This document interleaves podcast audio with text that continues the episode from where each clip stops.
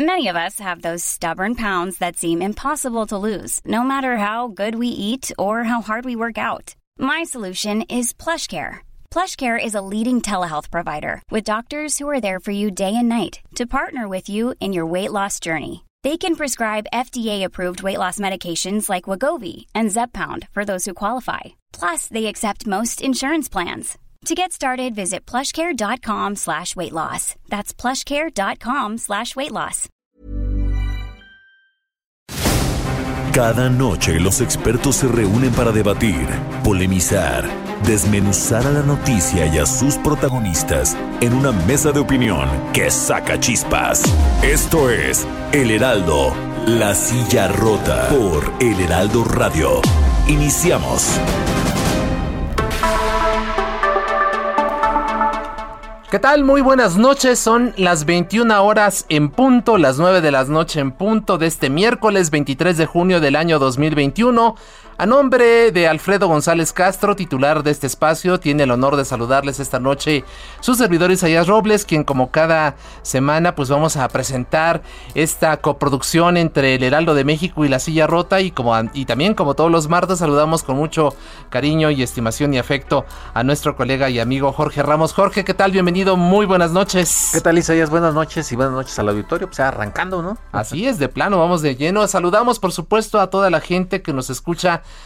en todo el territorio nacional gracias a la cadena de El Heraldo Radio, que por cierto el próximo viernes cumple dos años de transmisiones, dos años de transmisiones y pues ya con presencia en todo el territorio nacional. Saludamos a nuestros amigos allá en Chiapas, en Oaxaca, Nuevo León, Jalisco, Tamaulipas, Tabasco, Guerrero, el Estado de México, en fin, y muchas otras eh, ciudades a lo largo y ancho de todo el territorio nacional y también, por supuesto, al sur de Estados Unidos. Hoy eh, un tema muy importante, Jorge, un asunto preocupante, porque a pesar de que estamos en, en semáforo eh, bueno, ya en la Ciudad de México en, amarillo, a reticencias, porque bueno, estamos entre verde y amarillo, una cosa ahí verde amarela, así muy rara, muy brasileña el tema. Este, en realidad lo que estamos observando son datos preocupantes, Jorge. Sí, empiezan a inquietar algunas cosas y justamente vamos a escuchar una pieza que nos va a poner en contexto de, de estas, estos datos que empiezan a preocupar. Escuchamos a Imina Velázquez. COVID a la alza. La pandemia de COVID-19 va a la alza en diversas partes del país pues en las últimas cuatro semanas los casos activos aumentaron 64.85%, después de que se había llegado al punto más bajo en los contagios, según datos de la Secretaría de Salud. A esto se suma que hay cinco estados, Baja California Sur, Tabasco, Quintana Roo, Campeche e Hidalgo, con tendencia ascendente en las defunciones, de acuerdo con el análisis que hace el Consejo Nacional de Ciencia y Tecnología, CONACIT, sobre este tema. La silla rota revisó los datos de la Secretaría de Salud sobre casos activos que se dan a conocer desde julio del año pasado a la fecha y encontró que el día con menos personas enfermas de coronavirus fue el pasado 24 de mayo, cuando se reportaron 15.201 confirmados y 16.091 estimados. Sin embargo, desde esa fecha la pandemia se aceleró y hasta este 22 de junio había 25.060 casos activos confirmados y 26.980 estimados. La cifra de casos activos de COVID en este momento es similar a la de abril, pero en ese periodo la tendencia era a la baja, ahora va en aumento. La jefa de gobierno de la Ciudad de México, Claudia Sheinbaum, dijo este martes que en caso de presentarse una tercera ola de la COVID-19 en la capital del país, no tendría el mismo impacto de las escaladas anteriores, debido a que el 50% de la población adulta ya tiene al menos la primera dosis. Bueno, pues ahí está el contexto y fíjate, Isaías, auditorio, para hablar de este asunto, se encuentra en la línea telefónica eh, Guadalupe Soto, académica de la Facultad de Medicina de la UNAM. Muy buenas noches, Guadalupe, bienvenida. Buenas noches, gracias. Un saludo a todo tu auditorio. Muchas gracias. También se encuentra Marcela Vázquez, ella es investigadora del Centro de Investigación en Políticas, Población y Salud de la Facultad de Medicina de la UNAM. Marcela, bienvenida. Mil gracias, mil gracias. Buenas noches a todos. Gracias por la invitación. Buenas noches. Y también está con nosotros el doctor eh, Francisco Moreno. Él es director de la línea de servicio de medicina interna del Hospital ABC. Doctor, eh, bienvenido. Doctor. Bueno, creo que tenemos ahí un problema con la línea. Sí, doctor Francisco Moreno, bienvenido. Tenemos ahí un problema con la comunicación. Está ya nuestro equipo de producción enlazándolo, pero en unos minutos más vamos a establecer contacto con él. Pero por lo pronto, Jorge, pues si quieres iniciamos. La pregunta después de ese contexto que, que, tuvimos, pues es, eh, es directa, ¿no? Debemos estar alertas por una tercera ola de COVID. Guadalupe Soto, doctora académica de la Facultad de Medicina de la UNAM, ¿qué, qué responde usted a esta, a esta inquietud que está ya pues en en el ambiente?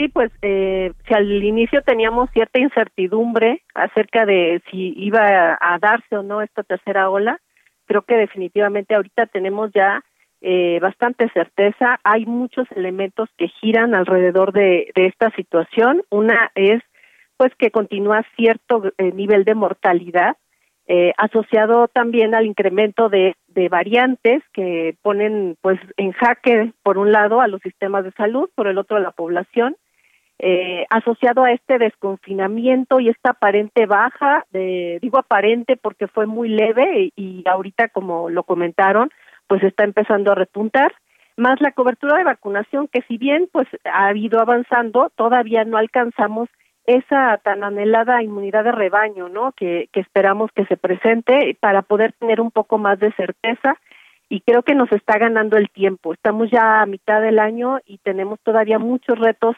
eh, por delante y definitivamente la tercera ola, estoy de acuerdo, no va a tener el mismo comportamiento al, a la ola del año pasado, pero sí va a tener cierto impacto en la población y en los sistemas de salud. Definitivamente tenemos que estar preparados, ¿no?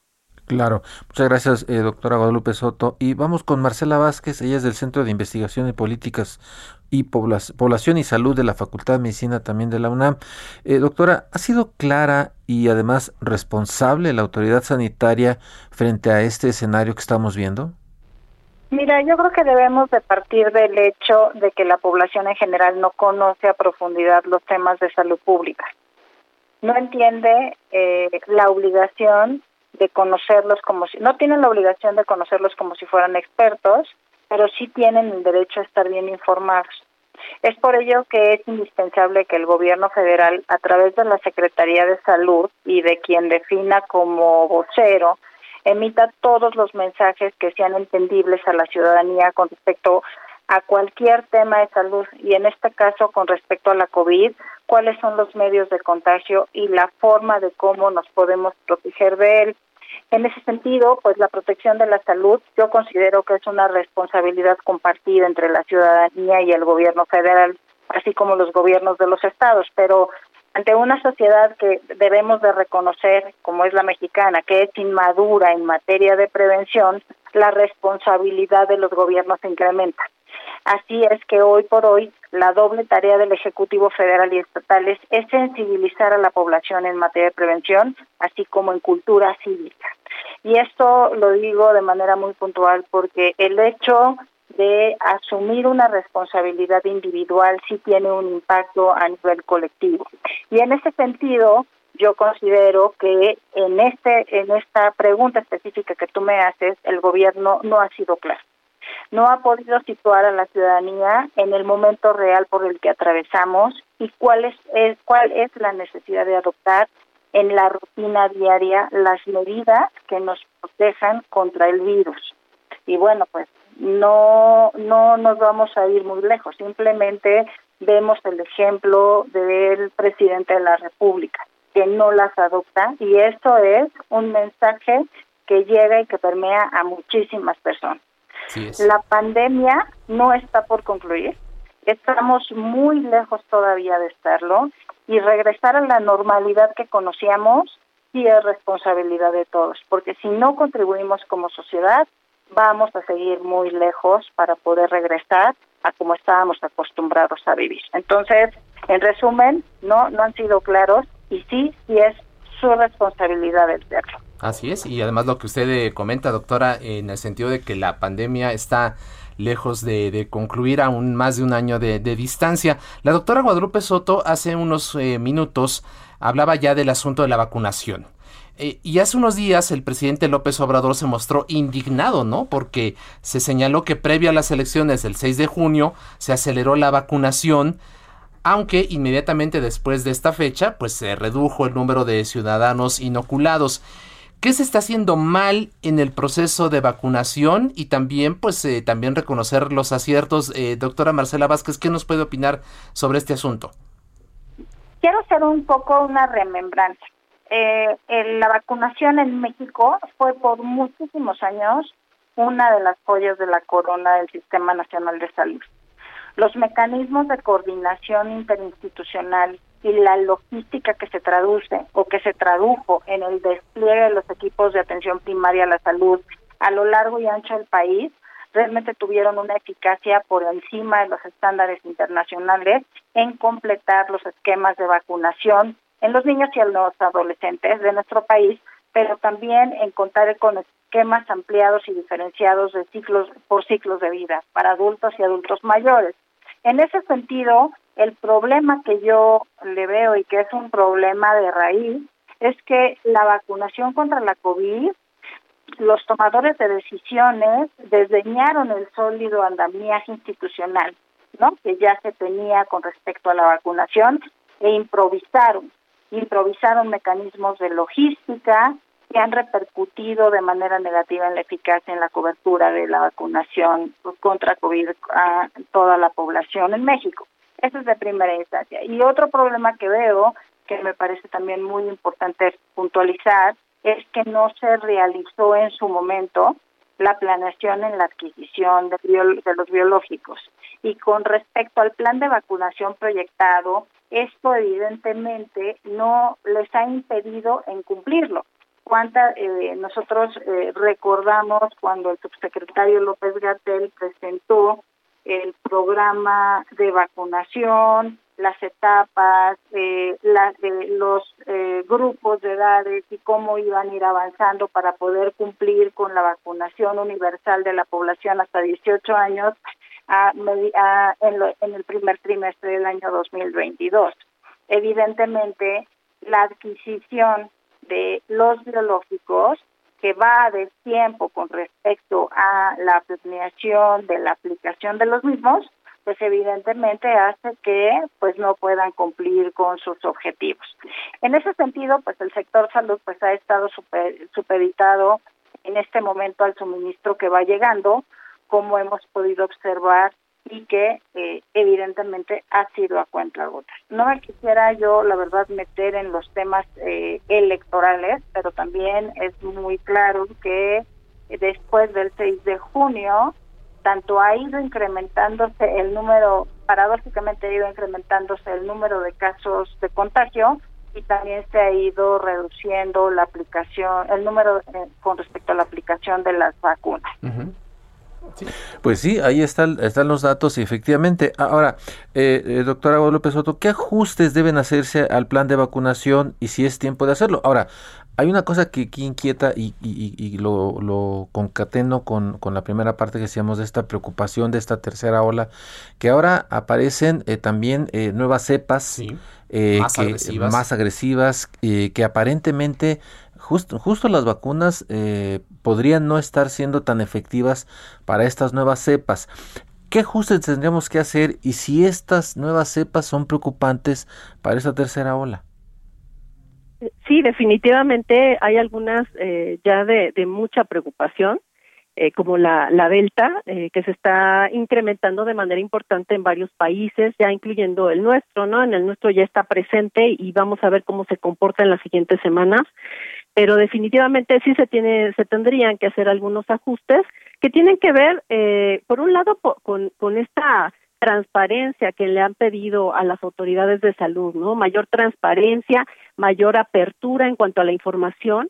Algo que pongo eh, pues al análisis de todos ustedes y de tu público es si tenemos una base de datos, por ejemplo, para para ver los casos de COVID-19 y es una base abierta, ¿por qué no la tenemos para las vacunas? ¿Por qué no la tenemos para saber qué, qué poblaciones se han vacunado, en qué momentos, cómo, ¿no? En qué condiciones creo que eso también tendría que abrirse un poco más, ser más transparente y también tiene que ver con la rendición de cuentas, eh, que, que daría como más, más eh, certeza, más tranquilidad a la población y a todos los eh, las personas que también pues quieren saber más acerca de este proceso Creo que otra cosa que, que sería importante es haber incluido más a todos los, los sectores de la población, ¿no? A la sociedad civil, al, sector privado. Yo creo que eh, pues sería un, un elemento muy importante que a veces como que eh, se observa ausente eh, o con falta de coordinación por parte de, de, los diferentes sectores y creo que sería muy bueno ampliar esto.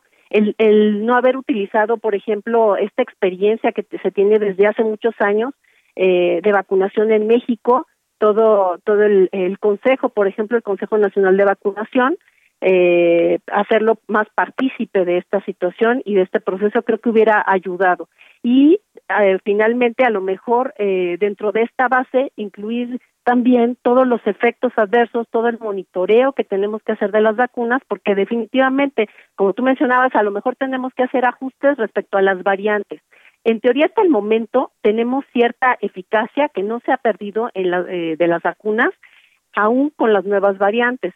Sin embargo, pues esta vigilancia es continua, esta información puede cambiar y además pueden surgir otras variantes que representen otros retos. Entonces, esta información pues va a cambiar día con día y hay que estar al pendiente y hacer una vigilancia estricta eh, genómica viral a nivel nacional y a nivel internacional, ¿no? Y estar coordinado. Ahora, así es. Ahora, por un lado está otro asunto, el, el hecho de que si comparamos, si damos un seguimiento a todos los anuncios que se hacen periódicamente del arribo de nuevas vacunas a nuestro país y comparamos esta cantidad frente a las dosis que se han aplicado, hay una diferencia aproximadamente de unos 10 millones. y todos nos preguntamos, ¿dónde están esos 10 millones de dosis? Y paradójicamente, mientras se está ampliando ahora más, ya se abrió el registro para los eh, para aquellas personas de 30, de, 30, años, pero no se acaba de, completar el esquema para los de 60, para los de 50, en fin. Lo que estamos observando es que también ahora México, por ejemplo, está donando dosis a Guatemala, El Salvador, Honduras, Jamaica y ahora se anunció que también a Trinidad y Tobago. ¿Qué opinan ustedes de, esta situación frente al déficit que tenemos de aplicación de las dosis en México? Ahora resulta que donamos y nunca terminamos de completar los esquemas para las personas que iniciaron hace ya algunos meses incluso su proceso de vacunación. ¿Qué nos dice al respecto, eh, doctora Guadalupe Soto? Bueno, eh, debemos recordar, por un, es que es algo ambivalente. Yo yo considero que es algo ambivalente. Por un lado tenemos la eh, la convicción de que nosotros tenemos que cubrir a nuestra población y, y así lo hacen varios países que son pues eh, eficientes en cuanto a proveerse solos de vacuna, como Estados Unidos, como eh, pues Inglaterra.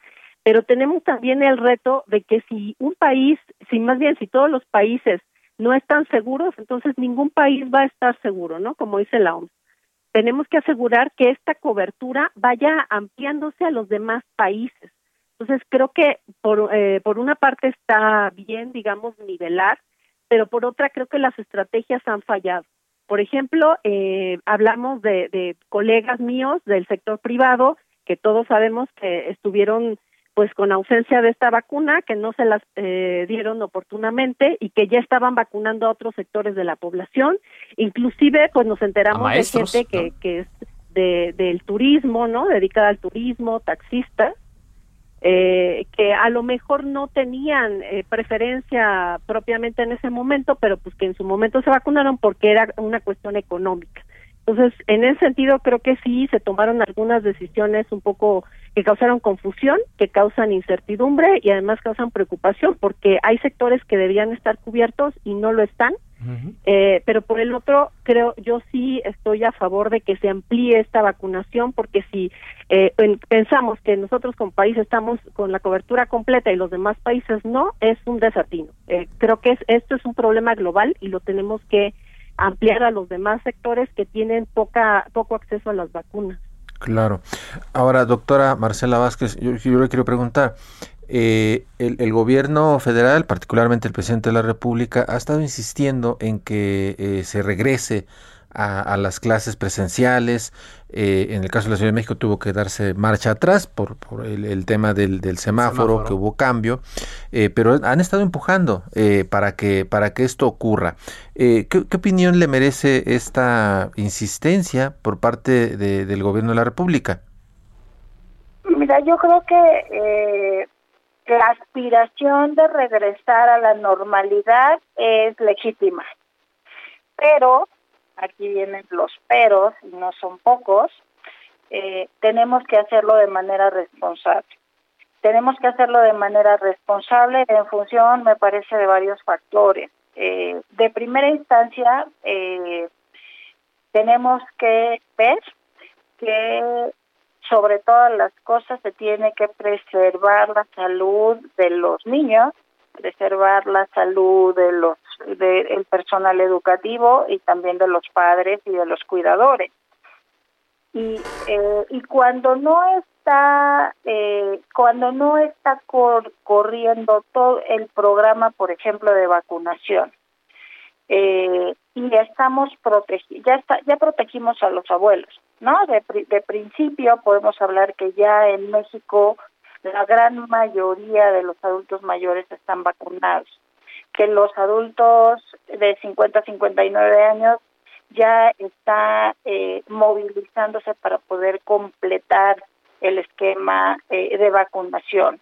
Pero realmente eh, los las familias o las personas que tienen hijos ahorita en edad escolar hasta nivel eh, preparatoria, pues es gente que no, no ha ido a Estados Unidos, no están vacunados y entonces están en peligro de contagio. Realmente eh, yo creo que no tenemos que subestimar las cifras de que los niños no se complican o los niños no se contagian o los niños se contagian, los niños se complican, pueden complicar y los niños también pueden contagiar a las personas de su entorno. Mientras los padres y los cuidadores no estén vacunados, pues evidentemente es el hecho de regresar a las aulas, pues lo hace una situación de aún de alto riesgo sin dejar de eh, mencionar pues los mecanismos estructurales desde la Secretaría de Educación, en donde evidentemente pues también tienen que hacer todo una eh, planeación para que el regreso a clases sea seguro y sea efectivo. Sea, no vamos a, no vamos a, a dejar de lado pues lo que hemos sabido de que hay muchísimas eh, escuelas que no tienen las condiciones básicas para regresar.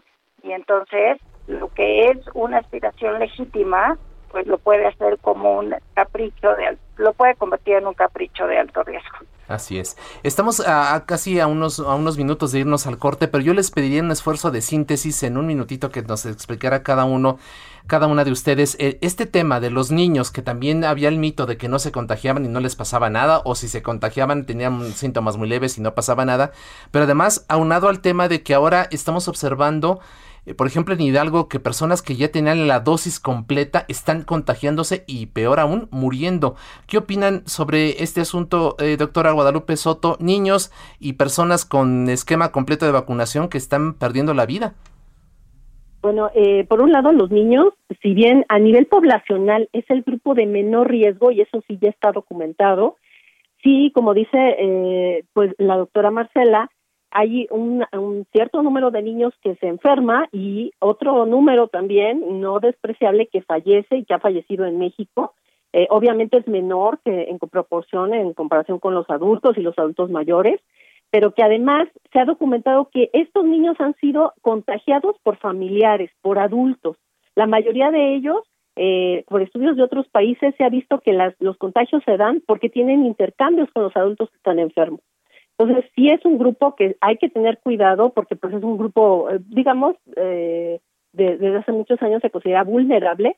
Sin embargo, en esta ocasión no es del grupo de riesgo, pero sí hay que considerar eh, pues el regreso, ¿no? El regreso a las aulas sobre todo y tomar en cuenta estas nuevas variantes que pues próximamente van a causar ciertos problemas.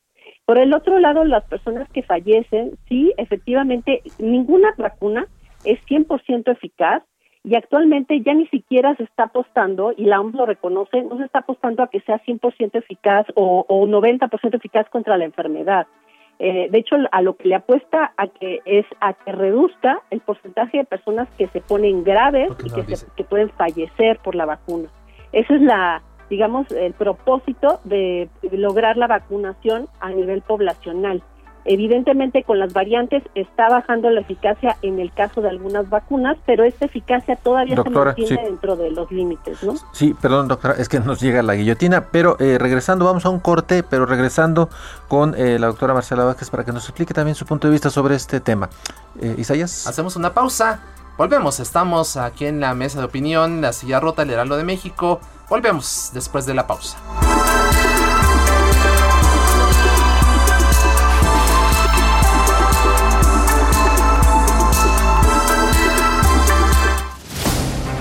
Siguen la polémica con los que saben de política y la desmenuzan en El Heraldo, La Silla Rota, por El Heraldo Radio. El Heraldo, La Silla Rota, Mesa de Análisis e Investigación, con Alfredo González Castro y Jorge Ramos. Regresamos.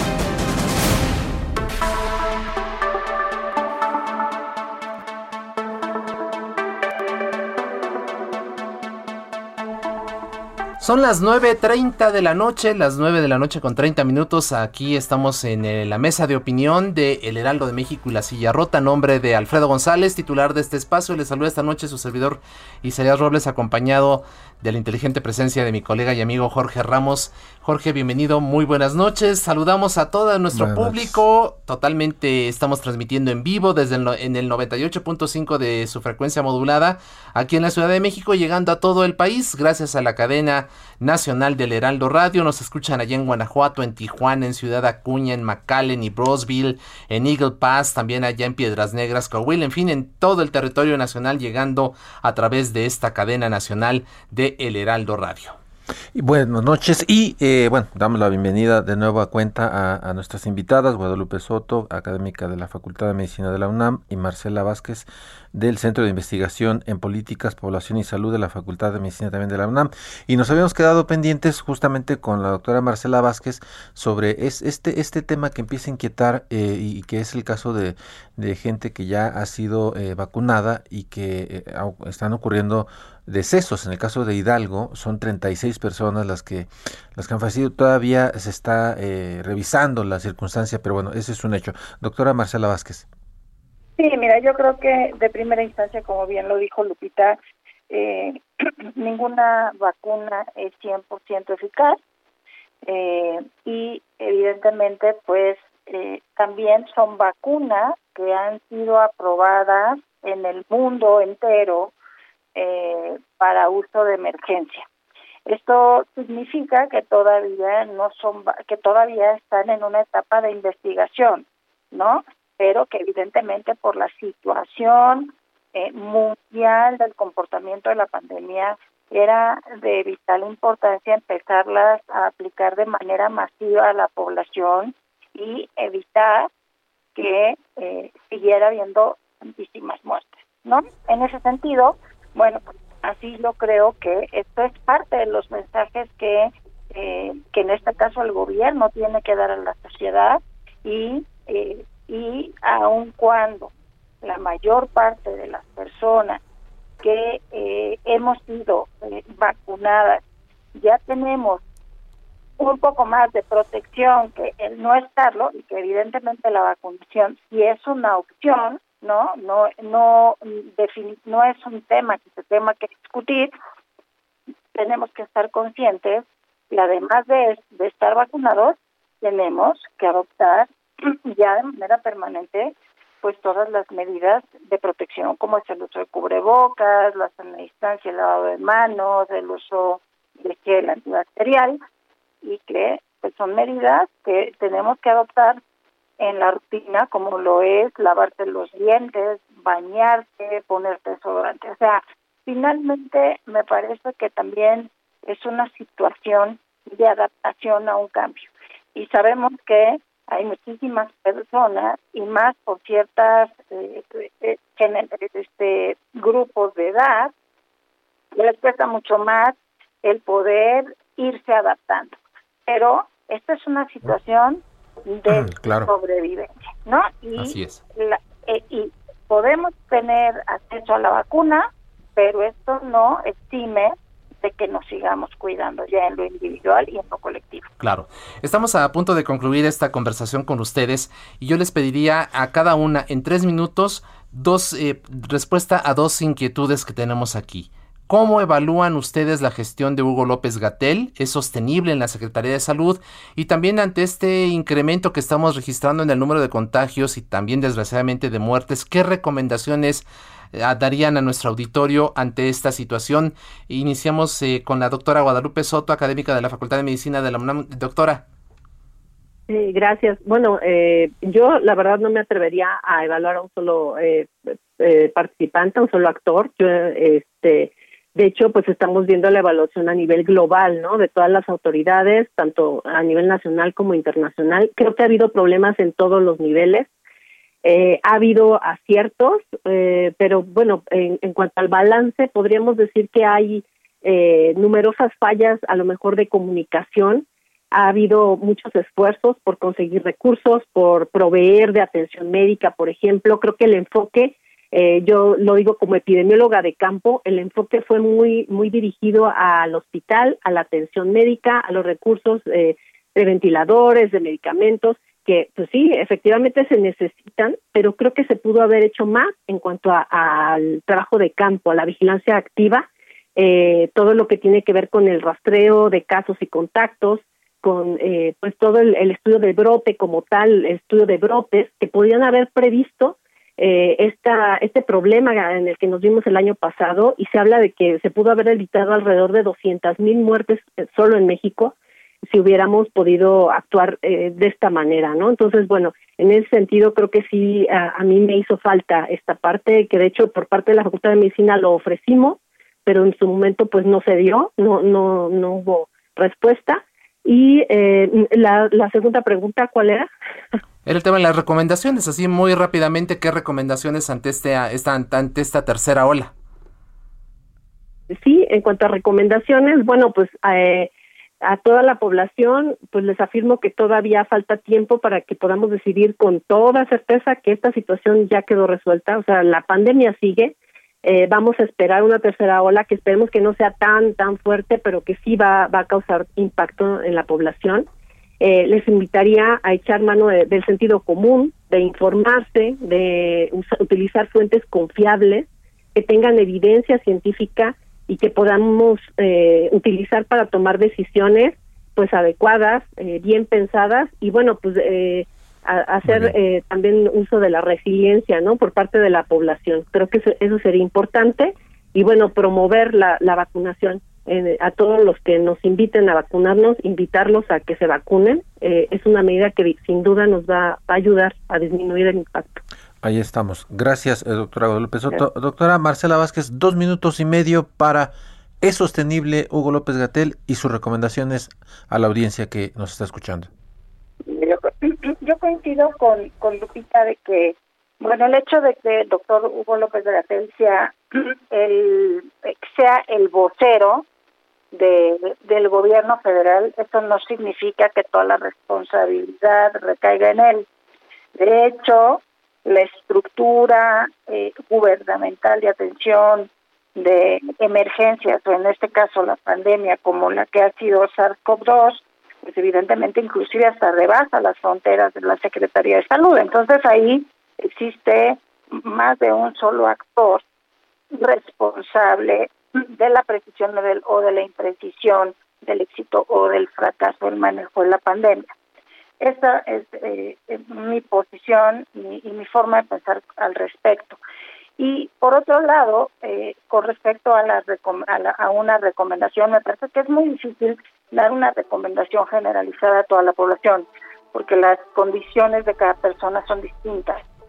Me parece que en estos momentos donde se ha visto afectada de manera importante la situación económica del país, de las regiones y de los ciudadanos, recomendar el quedarte en casa es un poco considerado. Cuando miles de, o millones de personas que viven al día y que no tienen ningún apoyo por parte del gobierno para resguardarse en casa, pues no la pueden cumplir. Y en ese sentido, pues me parece que una recomendación mucho más sensata y empática, y como ya lo había dicho hace unos minutos, pues es que adopten como parte de su rutina las medidas de protección que sí van a implicar el ponerlos a salvo a ellos, a todos, nosotros de forma individual, pero también vamos a contribuir a mantener a salvo a las personas que están en nuestro entorno. Así es. Pues Doctora Guadalupe Soto, académica de la Facultad de Medicina de la UNAM, Marcela Vázquez, investigadora del Centro de Investigación en Políticas, Población y Salud de la Facultad de Medicina, también en nuestra máxima casa de estudios. Muchas gracias a ambos por compartir todos estos conceptos con el público de esta mesa de opinión. Muchísimas gracias. Estamos en contacto si les parece bien. Claro que sí, muchas gracias. Gracias, pues ahí está. Gracias. Muchas gracias, muy buenas noches a ambas. Y bueno, eh, vamos rápidamente a otro tema. No hemos soltado el tema electoral que eh, pues va a seguir dando de qué hablar. Y pues pasadas las elecciones del 6 de junio, la siguiente etapa pues es la de eh, los litigios, ¿no? postelectorales. Y el Tribunal Electoral del Poder Judicial de la Federación anticipa que podrían llegar en este proceso alrededor de 52 mil casos para eh, de, problemas, litigios eh, postelectorales. ¿Está listo el Tribunal Electoral para las presiones de todo tipo? Platicamos con el magistrado Felipe de la Mata. Vamos a escuchar. ¿Ustedes eh, eh, prevén que haya un gran número o pocos casos que lleguen hasta el Tribunal Electoral y si habría presiones de alguien eh, eh, para eh, modificar alguna decisión?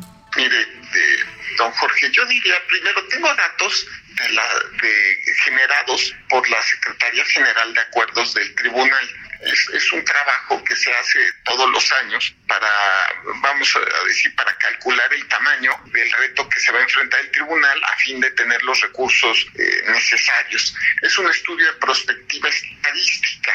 En el, en el estudio de prospectiva estadística, en el, digamos, en el escenario mayor que tiene eh, este, este documento, que por supuesto cálculos actuariales, nos dice que quizá al terminar este año el tribunal puede ser que se enfrente a un total de 52 mil asuntos aproximadamente. Claro, esto es un poco jugar al adivino y a la bola de cristal, ¿no? Lo que sí puedo decirle es lo que ha pasado hasta el momento.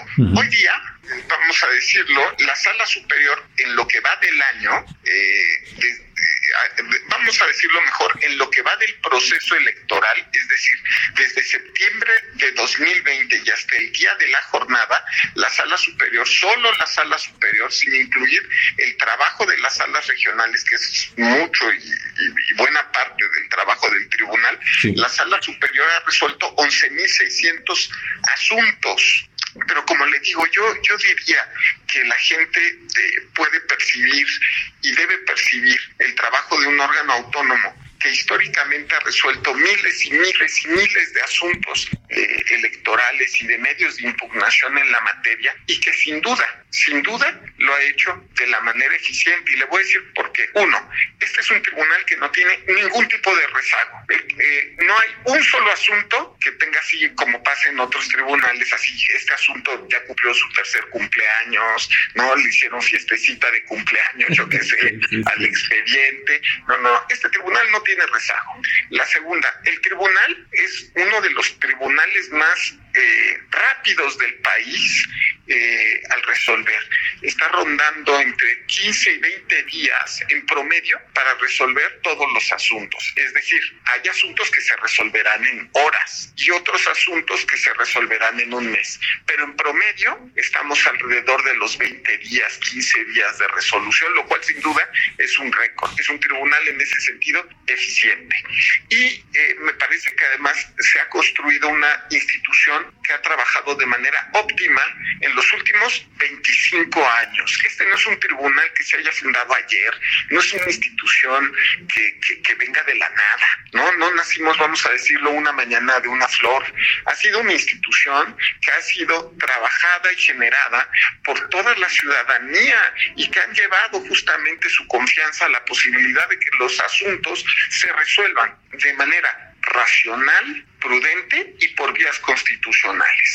Me acuerdo lo que decía don José Luis de la Pesa, que, bueno, fue el presidente fundador del tribunal. Él decía, qué bueno que exista un tribunal electoral para resolver los problemas de la ciudadanía, porque si no existiera, pues la otra forma de resolver los problemas sería, por ejemplo, con un garrote, como antes sucedía, ¿no? Me parece que una sociedad que, que cuenta con un tribunal eficiente, que está en óptimas circunstancias para enfrentar el reto y lo más importante, totalmente autónomo. Dicen que no hay presiones, sino presionados.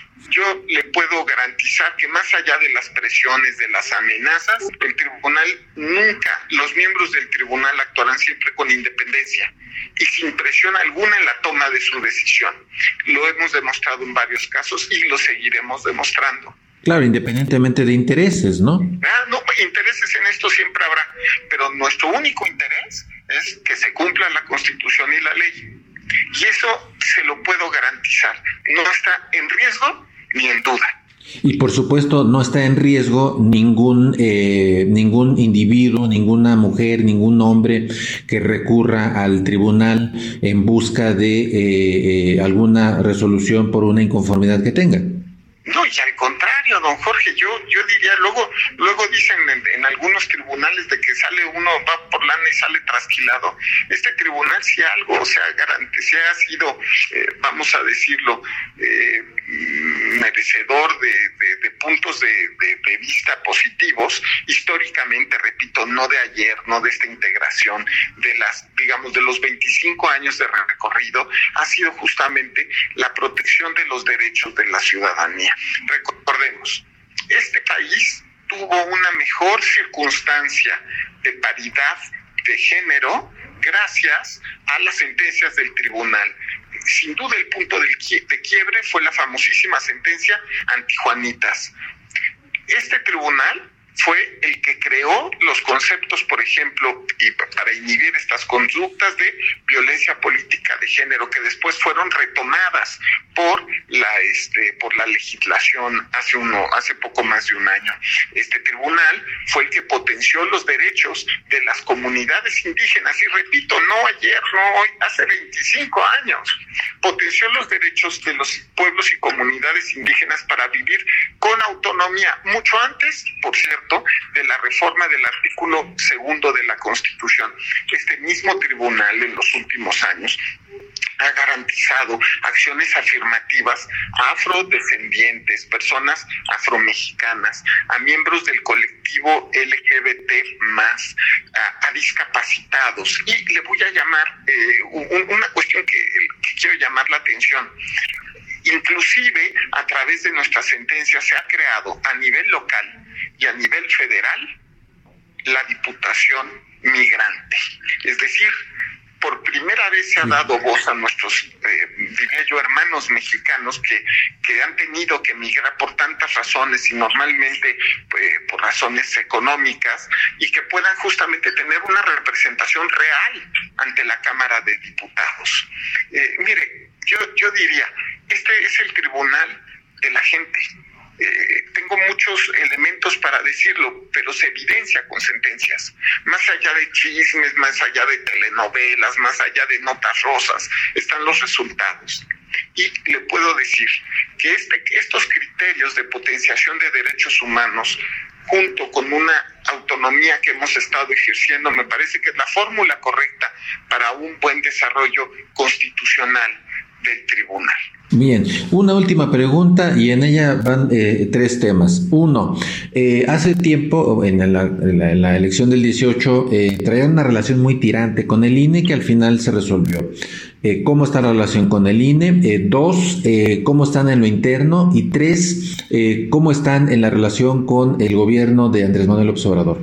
Bueno, a ver, la primera cuestión es el sistema que el constituyente mexicano, desde principios de los años 90, existe una autoridad administrativa que organiza las elecciones y un tribunal, primero fue solo un tribunal de legalidad, después se convirtió en un tribunal de constitucionalidad, que es el que revisa las resoluciones de, de, digamos, de la autoridad administrativa. Entonces, tenemos una relación eh, con el INE, justamente, si usted se da cuenta, necesaria y, y, casi diría de constitucionalmente de hermandad.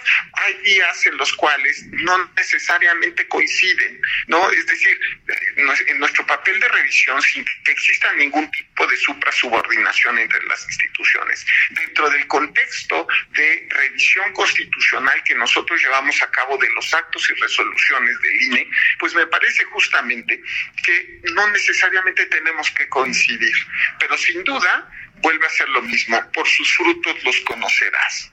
El trabajo del tribunal y del INE, eh, más allá de si alguna vez se le revoca, que eso es un poco la nota que a veces se, puede decir, que puede notar en unas elecciones que me parece que esta vez todos los actores políticos salieron a decir que habían sido elecciones confiables. Y eso, ahí es donde se nota que la relación entre instituciones es muy buena.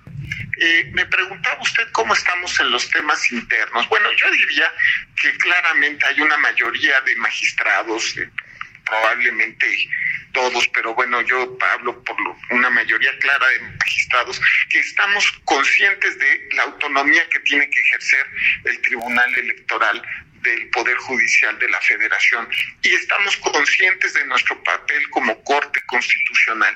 Y me queda muy claro también que que esto tiene que privilegiarse frente a cuestiones eh, eh, internas. Repito, el tribunal está funcionando más allá de, que se pueda coincidir o no con alguien en particular respecto de un tema particular, respecto de algunas cuestiones.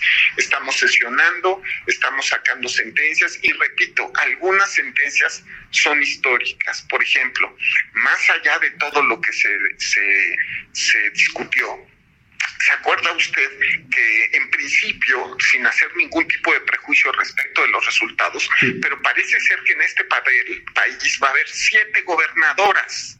Eso es algo histórico y eso es gracias a una sentencia del tribunal que vinculó a todos los partidos a tener siete candidatas mujeres para gobernadoras. Algo muy bueno, por cierto. Leía justamente también que, que de, algún resultado preliminar se decía que por primera vez en la historia 15, alrededor del 15% de los, de los curules en la Cámara de Diputados estarán para las minorías a las cuales les dimos acciones afirmativas. ¿No? Es decir, esta es la verdad, esta es la primera, eh, la, primera eh, Cámara de Diputados en donde tienen muchos o casi todos los sectores mexicanos voz y reconocimiento y todavía más, ¿no? Eh, vuelvo al tema de los diputados migrantes porque verdaderamente es histórico y se mejoró también el tema de paridad en Cámara de Diputados. A mí me encantaría ya ver en el futuro, cuando sea eh, posible, pero me encantaría ver una Cámara de Diputados donde haya más mujeres que hombres, o una Cámara de Senadores donde haya más mujeres que hombres. De hecho, ya hay varios este, congresos estatales eh, que ya son más mujeres, afortunadamente, qué bueno. Sí, sí, Entonces, eh, fíjese, eso, eso, esa, esa cuestión también ha derivado del tema de paridad. Este tribunal creó el concepto de paridad horizontal y lo ha hecho valer Nuestra relación con el gobierno, pues a ver, nosotros somos un tribunal autónomo, somos un tribunal independiente, entonces lo que tenemos que decir es que nuestra relación es constitucional. Punto. Eso es lo que yo podría decir.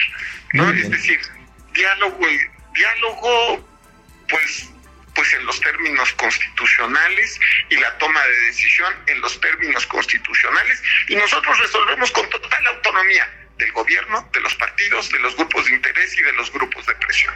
Eso es lo que podría yo decir.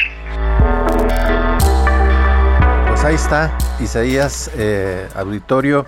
El Tribunal Electoral dice que va a actuar eh, con independencia y autonomía del gobierno federal y de los poderes eh, que, fácticos que pues, nunca faltan. Entonces, vamos a ver, vamos a ver. Todavía falta ver varias cosas eh, y, ellos hablaban, el, magistrado Felipe de la Mata, de 52 mil casos que van a llegar al tribunal de aquí a, pues, por lo menos a final de año. Así es, pues allí vamos a ver, eh, estaremos con la lupa justamente ahora en la siguiente etapa de este proceso electoral en el tribunal.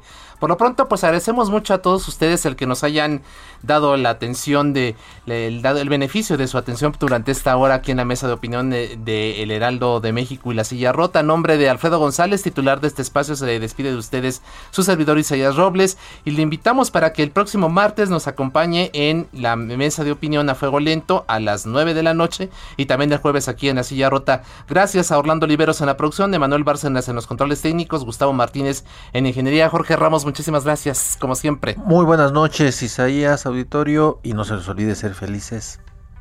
Así es, y sobre todo, porque si sirve, yo me lo pongo, no olvide, estamos ante esta eventual tercera ola de COVID, así que use el cubrebocas y todas las medidas que hemos adoptado durante los últimos meses, lavado de manos, uso de gel, sanitización, en fin. Muchas gracias Jorge, como siempre un enorme abrazo. Buenas noches. Buenas noches, descanse, hasta mañana, quédese en las frecuencias de El Heraldo Radio.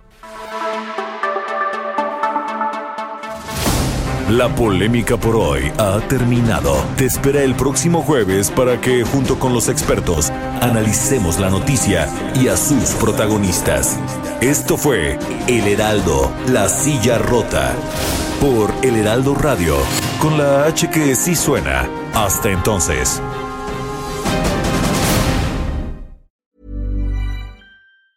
¿Planning for your next trip? Elevate your travel style with Quince. Quince has all the jet setting essentials you'll want for your next getaway, like European linen, premium luggage options, buttery soft Italian leather bags, and so much more. And it's all priced at 50 to 80% less than similar brands. Plus, Quince only works with factories that use safe and ethical manufacturing practices. Pack your bags with high-quality essentials you'll be wearing for vacations to come with Quince. Go to quince.com slash trip for free shipping and 365-day returns.